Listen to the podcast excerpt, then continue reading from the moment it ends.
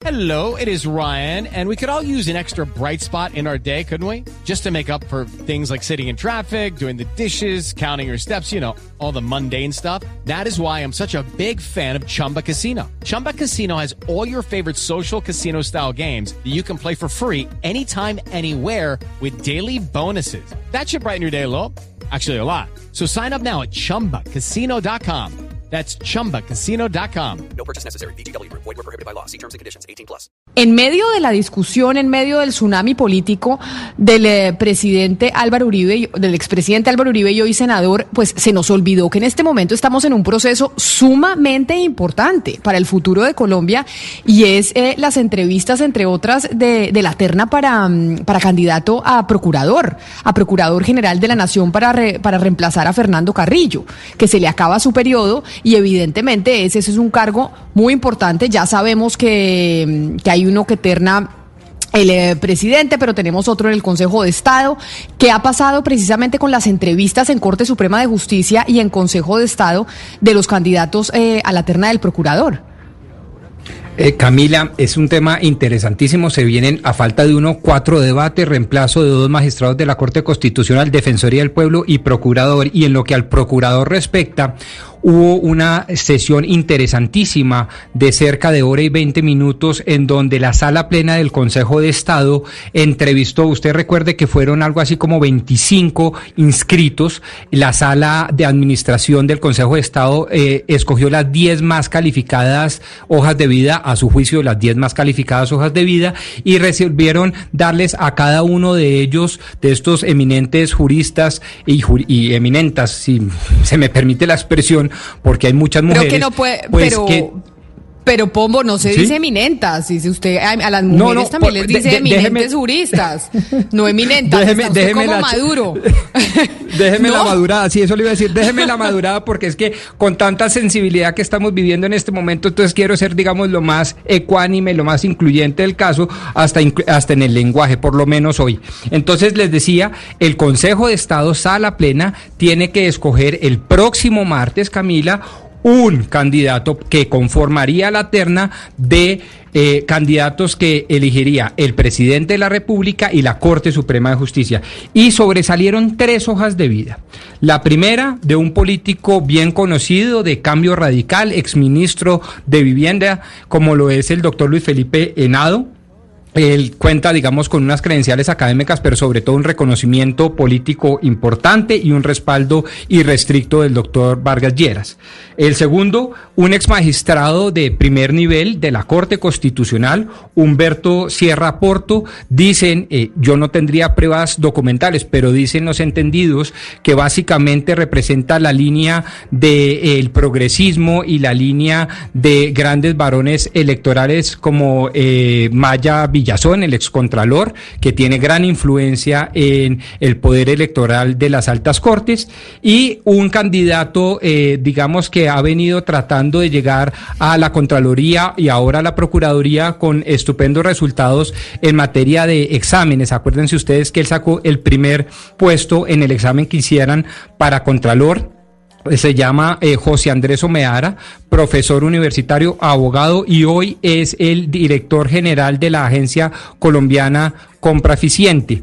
Esos son los tres, digamos, grandes pesos pesados que cuenta hoy el Consejo de Estado, seguramente de esas 10, para sacar su candidato. Por el lado de la presidencia, sí señora. No, no, Iba a terminar con presidencia y Corte Sí. Suprema, si me permite.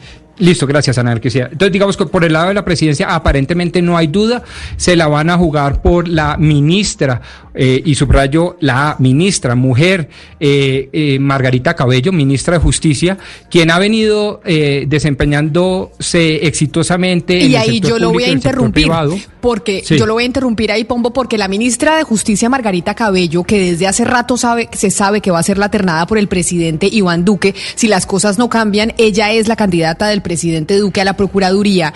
En este momento que estamos hablando de reforma a la justicia, que quieren plantear constituyentes, ¿en dónde ha estado la ministra Cabello? Es que la ministra Cabello ha estado de campaña. La ministra Cabello, porque para ser procurador para y demás, a usted, usted tiene que hacer campaña. Eso pasa en cualquier elección, no solo en esta, sino en las pasadas. Tienen que hacer campañas con los congresistas, tienen que hacer reuniones, hoy en día pues no serán presenciales, pero serán a través de Zoom. Y con este lío eh, que nos cuestionan en este momento algunos partidos políticos de la justicia, la ministra Cabello es que resulta que es que está de, campaña y entonces ¿quién está al frente del, del, ministerio? Es una pregunta que me parece válida que el otro día me hicieron y dije, oiga, estamos en tremendo lío con la justicia, mire ahora están planteando constituyente y tenemos una ministra que es que está de candidata a la Procuraduría y entonces ¿quién está? ¿Tenemos un ministerio acéfalo? Pues yo, yo le respondería dos cosas. La primera, todavía no hay candidatura formal en tanto que ni siquiera hay candidatos. Eh, no está conformada la terna y por lo tanto no están visitando y mal harían en visitar a una cantidad de senadoras para lograr su voto cuando ni siquiera hacen parte de una terna. Con lo cual uno desvirtuaría de entrada esa postura. Y lo segundo, pues en lo que a mí respecta, y hoy por ejemplo tengo un debate a las 3 de la tarde en la silla vacía sobre el tema, no solo se ha presentado un proyecto eh, de reforma a la justicia, sino varios. La estrategia fue eh, de, bastante audaz a mi modo de ver y, fue evitar, digamos, poner todos los huevos en una misma canasta para decir, aquí está la gran reforma a la justicia que nos salvará de todos los males, sino presentaron varias reformas de distintos códigos y, por supuesto, una ley estatutaria de administración de justicia. Entonces, yo respondería a esas dos cosas porque entiendo que, pues, la queja podría ser válida, pero me parece un tanto infundada. Rodrigo, yo me quedo un poquito en sus eminentas y yo creo que las podemos llamar mejor eminencias, digamos como para cuidar un poquito más, eh, un poquito más el idioma.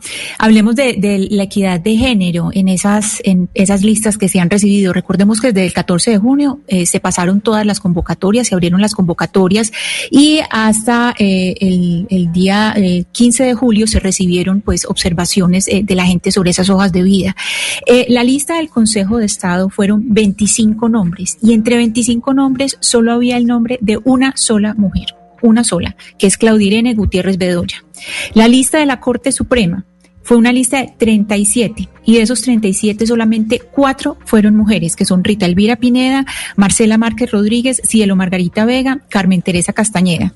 Y pues la lista de presidencia, todo el mundo menciona, claro, eh, porque es la de el corazón de, del presidente, que es eh, Margarita Cabello, la ministra, pero sabemos que, por ejemplo, a la Casa de Nariño han llegado hojas de vida también de mujeres como la de Carolina Carrillo, exdirectora administrativa de la Cámara.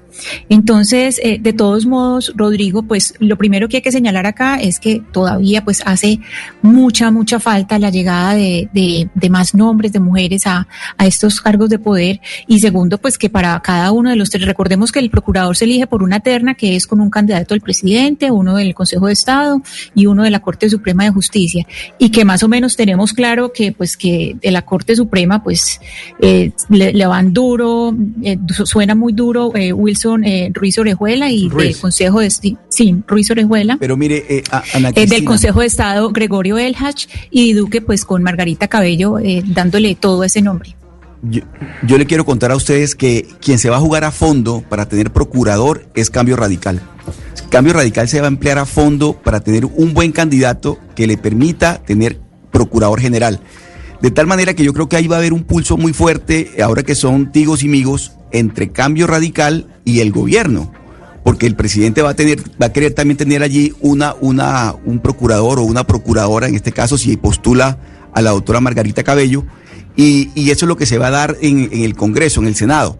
Yo no sé si, si en este momento, como estamos todos en el estado de nervios en que estamos por cuenta de la pandemia y demás, es el momento de las campañas. Yo creería que más que campañas son acuerdos. Mm, por ejemplo, me parece que el tema regional va a pesar mucho.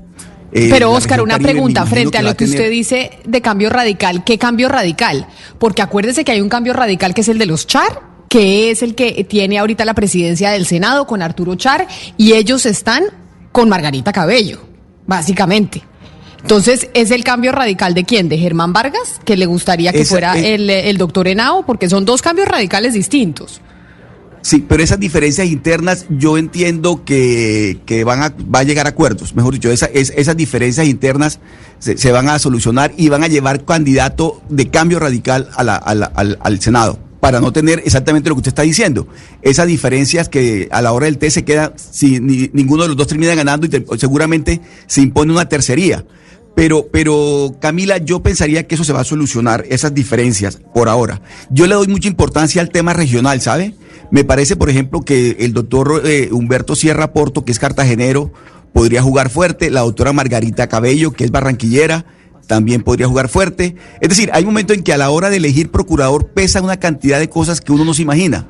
Regional, tema, Oscar, para la... su región. O sea, que la importancia de, de la región Caribe, no no de, por sí, ejemplo, sí, de la Pacífica o de, o de otra no, no, región. o sea, regional es que, que importe la costa.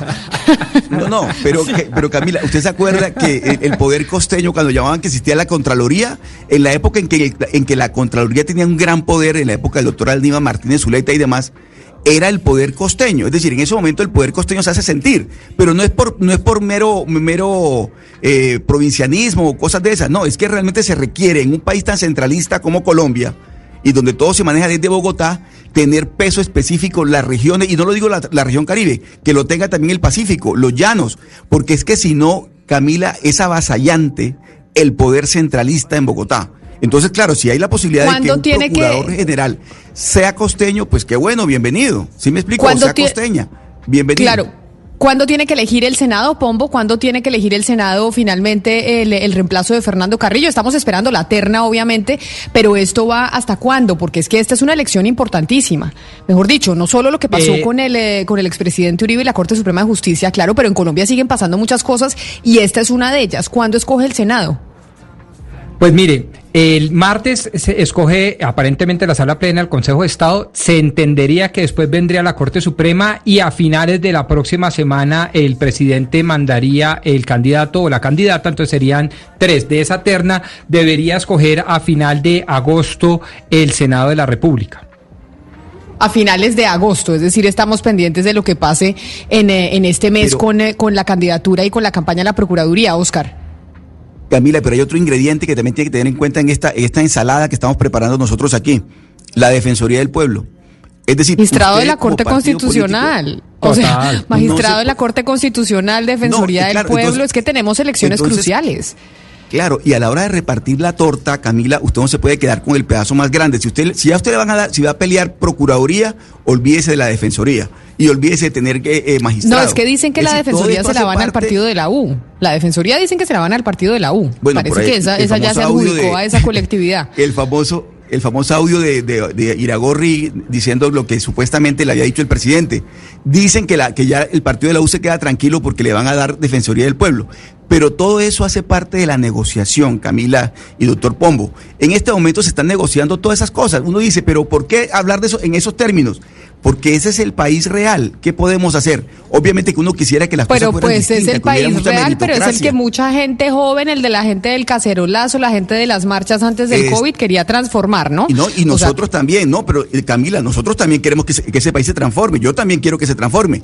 Pero hay un país real, una política real que es esta. Ahora, obviamente que quisiéramos que cambiara, pero hace parte de una negociación de los famosos acuerdos los acuerdos entre partidos, los acuerdos entre el partido y el gobierno, eh, bueno, todo eso que ocurre, que uno, que uno critica tanto y que uno cuestiona tanto, termina definiendo la suerte de los, de, de los organismos de control, termina definiendo la suerte de la política en general, y, y, eso es lo que en este momento realmente se está jugando en el, en el país, ¿no? It's time for today's Lucky Land Horoscope with Victoria Cash. Life's gotten mundane, so shake up the daily routine and be adventurous with a trip to Lucky Land. You know what they say. Your chance to win starts with a spin. So go to LuckyLandSlots.com to play over 100 social casino-style games for free for your chance to redeem some serious prizes. Get lucky today at LuckyLandSlots.com. Available to players in the U.S., excluding Washington and Michigan. No purchase necessary. VGW Group. Void where prohibited by law. 18 plus. Terms and conditions apply.